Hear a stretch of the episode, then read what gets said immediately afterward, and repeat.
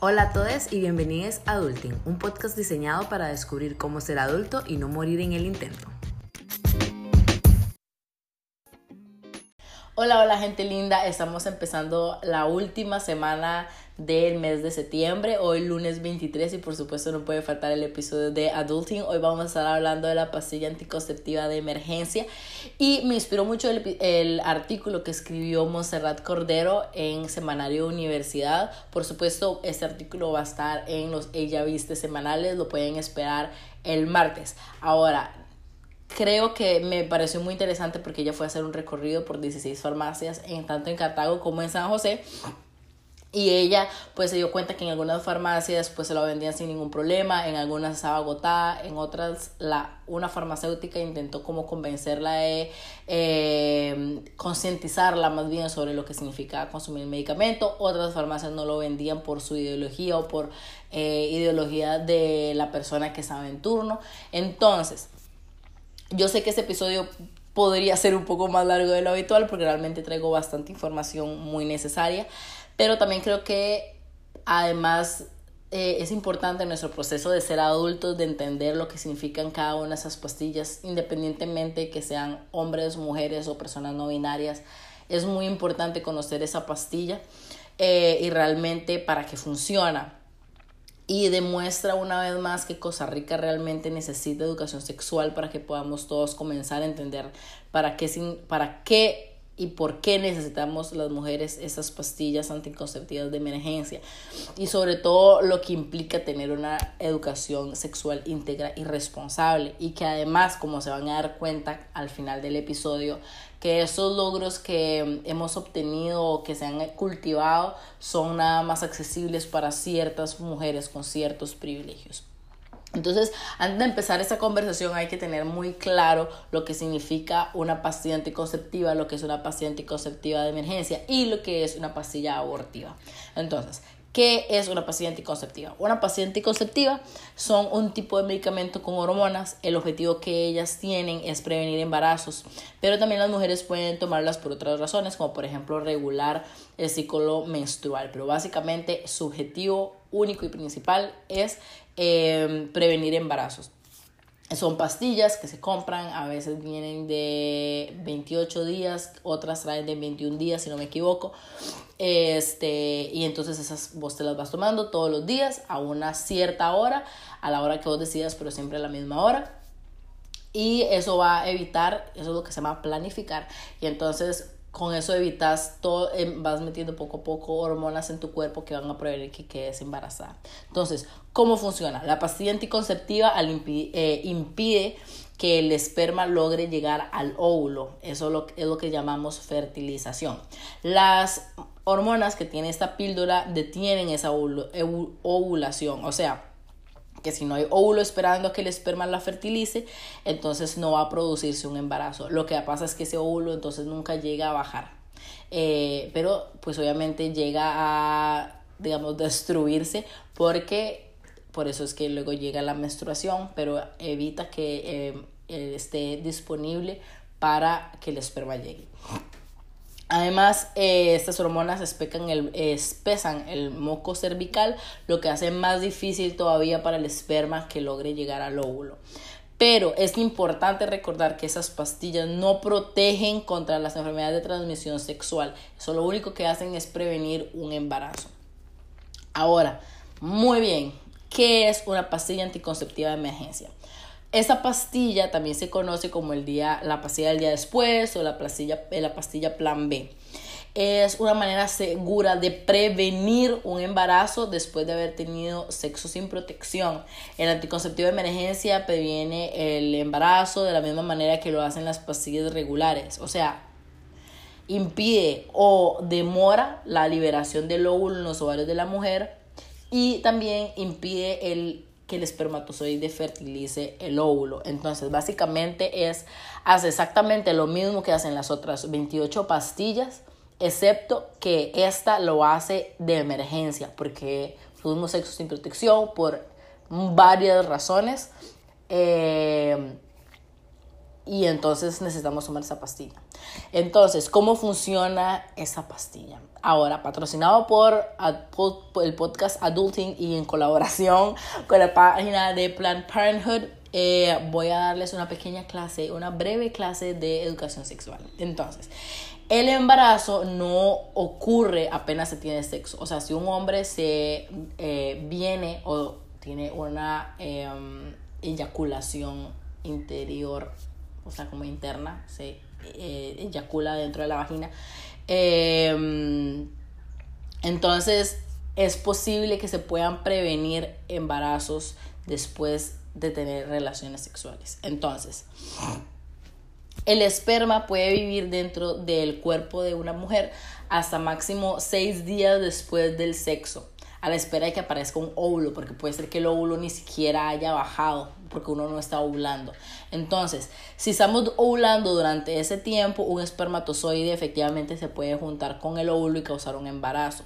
Las píldoras del día después van a detener temporalmente esa liberación del óvulo en nuestro ovario. Entonces es como poner un freno de mano a la ovulación.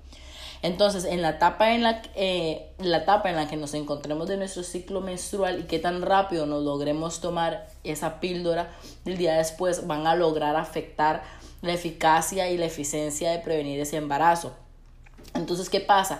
Que la píldora después no funciona si el cuerpo ya empezó a ovular. Si ya tu cuerpo ya bajó el óvulo, digamos, la pastilla no te va a hacer nada porque ya va a estar disponible para que se logre fertilizar. Pero si aún estás en un punto en donde de tu ciclo menstrual en el que no estás ovulando y te tomas la pastilla, no, eh, no vas a quedar embarazada.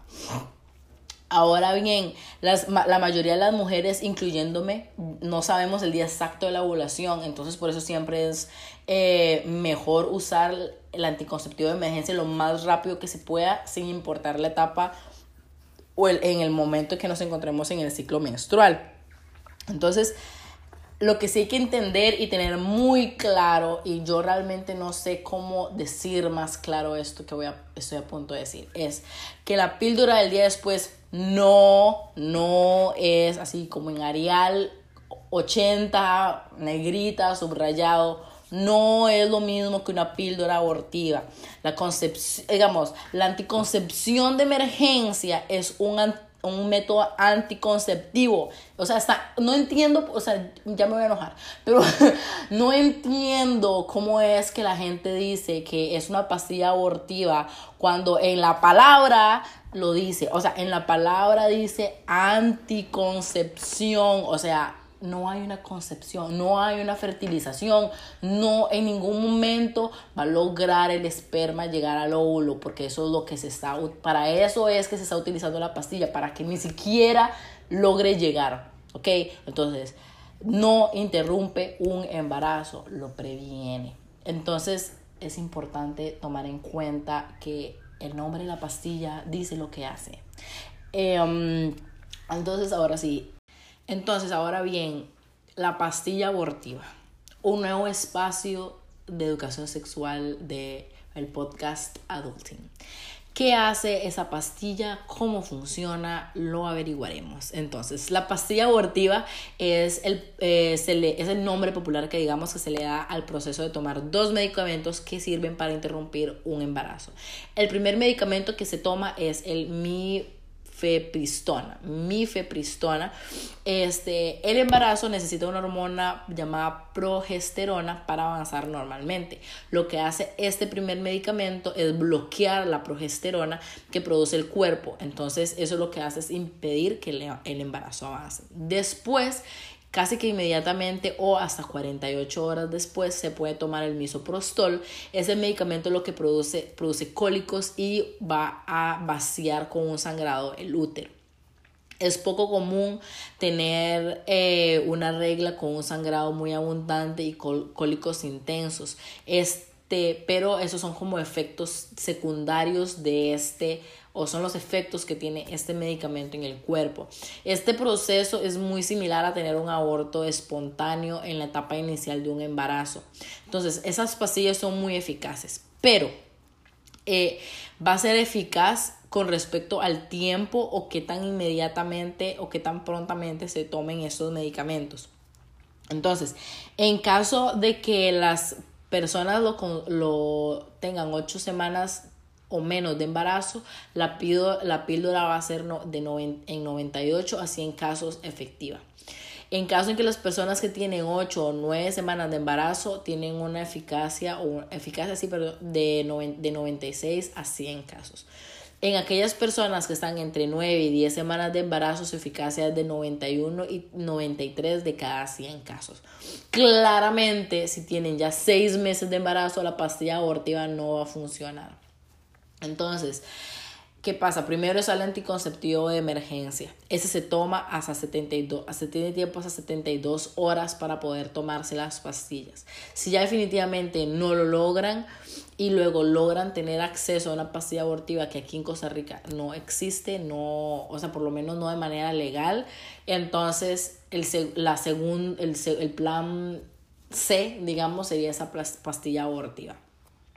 Entonces, espero que ya quede un poco más claro la diferencia entre las tres pastillas.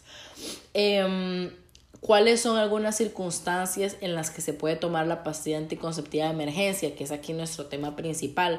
Bueno, si no se usó condón o ningún otro tipo de método anticonceptivo cuando se tuvo sexo vaginal, o pasó algo con tus eh, anticonceptivos de emergencia, digamos, se te olvidó tomarlas, este, o cambiaste de parche, o cambiaste de anillo, o se te olvidó inyectarte, digamos, como a veces algunas mujeres en vez de tomarlo en pastillas se inyectan y tuviesen sexo vaginal. Incluso eh, hay antibióticos que son, digamos, como que contradictorios.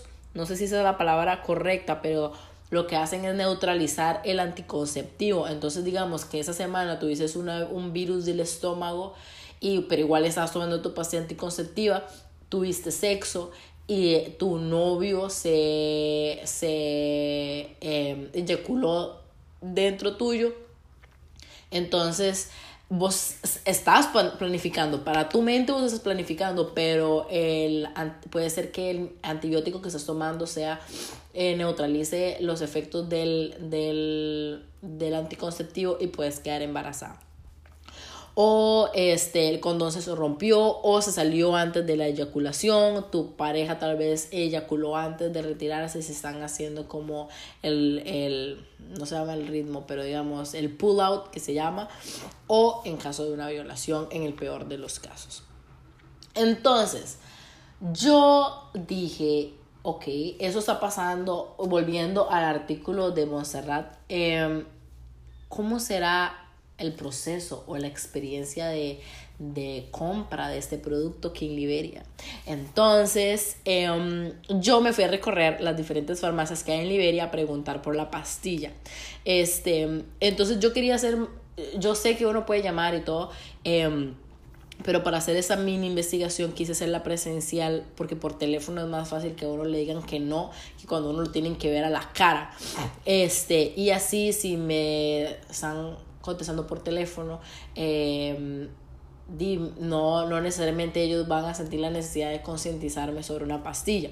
Entonces, en esta mini investigación, lo que yo buscaba era primero ver cuál era la oferta de pastillas en, la en las farmacias de Liberia y eh, quería ver si hay cuestionamientos sobre el por qué quiero, necesito esa pastilla, a ver si me van a concientizar o algo por el estilo. Y tercero, saber cuáles eran los precios de las pastillas. Yo aquí tengo igual em, el artículo de Monserrat en donde ella habla sobre los diferentes precios de las farmacias y vamos a estar comparando con respecto a los de aquí de Liberia. Entonces, em, vamos a empezar. En Liberia hay más o menos pocas eh, farmacias. Yo fui a 1, 2, 3, 4, 5, 6, 7, 8, 10. Yo fui a 10, 11. Fui a 11 que creo que eran 16. Creo que en total eran como 16. Yo fui a, a 11. Entonces, eh, primero empecé por la Pharmavalue. Eh, según... Lo que, lo que pone Montserrat es que tanto la Fischl como la Sucre y Pharmavalue, que son eh, cadenas grandes de farmacias, pues realmente no ponía ninguna traba para vender el, producto. Eh, la Pharmavalue en Cartago, el precio más bajo en el recorrido fue 15, de, de, de Montserrat fue 15.650 Aquí en Costa Rica, en Liberia, el precio es exactamente igual, 15.660. Eh, bueno, 10 colones de diferencia. Luego eh, está aquí en Liberia la bomba, no la comercializan. En, luego fui a la Fischl. Em, el precio que ellos me dieron fue de 18.900. Tengo que decir que realmente casi que en ninguna farmacia me pusieron muchos peros o me volvieron a ver raro ni nada por el estilo. Em, en la farmacia Lux, sin embargo, fui y me dijeron, bueno, el precio es de 22 mil colones. Pero estaba agotada. Pero lo que me, me, o sea, primero me dijeron, está agotada. Y yo, bueno, pero ¿cuál es el precio? Y me, me dicen el precio, que, era, que es 22 mil colones pero me vuelven y me dicen, pero es que cuando vuelva va a estar más cara. Entonces, realmente no sé por qué me tenían que dar ese comentario, pero bueno. Eh, luego fui a la em, farmacia Ciudad Blanca y me dijeron que no la comercializan. Fui a la San Rafael Arcángel y honestamente casi me voy de espaldas porque el precio de la pastilla en esa farmacia es de 33.900 colones. ¿Ok? 33.900 colones. O sea, yo no entiendo cómo, o sea, todos los demás precios realmente son muy parecidos. Em, van entre los 18, 20 mil colones, pero 33 mil 900. O sea, yo no entiendo. Luego está la farmacia Liberia Central, ahí cuesta 19.100. Luego fui a la farmacia Elimar, donde me pareció muy curioso porque me dijo, bueno, es que no, yo le dije, bueno, la tienen. Y yo llegué y le dije, muchacho, quería saber si tienen eh, pastilla posterga. Y entonces el muchacho se me quedó viendo y me, y o sea, me dice, esa es la pastilla y hasta bajó la voz y todo. Fue como, esa es la pastilla como del, como del y ni siquiera lograba decir yo como la pastilla del día después, sí, y me dijo que no, que no la comercializan. Este, en la farmacia Sucre estaba en, en 20.340 y en la farmacia Santa Margarita estaba en 21.160. Y por último, la farmacia Inmaculada está en 22.300. Entonces, realmente, como yo les decía al inicio, o sea, puede ser que ya... Eh, sea de venta libre en Costa Rica. Sin embargo, sigue siendo difícil conseguir la pastilla porque solamente, perdón, pero es que, perdón que sea afónica, pero sé creo que me va a volver a enfermar. Este, a pesar de que sea un, anti, un, un anticonceptivo que está de venta libre, sigue siendo difícil poder conseguir esa pastilla porque, o sea, es, va a ser mucho más difícil. Si ya con costos algunas mujeres logran pagar el anticonceptivo normal y corriente de 8 mil a 10 mil colones, incluso hasta 12 mil colones, una pastilla como estas que solamente se consume una vez este, de 18 mil colones o más, o sea, es demasiado caro. Entonces aquí en Costa Rica em, la venta libre eh, se dio por un, el 23 de abril del 2019 el presidente de Costa Rica, Carlos Alvarado, firmó el decreto ejecutivo 41.722 en el cual se justifica la venta de esa pastilla sin necesidad de receta médica al menor tiempo posible de una relación sexual sin protección. ¿Qué pasa? Que lo que antes era que la mujer tenía que ir hasta el seguro, en el seguro le tenían que dar un, eh, una receta médica y ya para el momento en que le dieran la receta médica y le intentaban convencer de que no comprara la pastilla, ya la mujer estaba embarazada, entonces no, no era algo fluido. Entonces por eso es que se firma este decreto.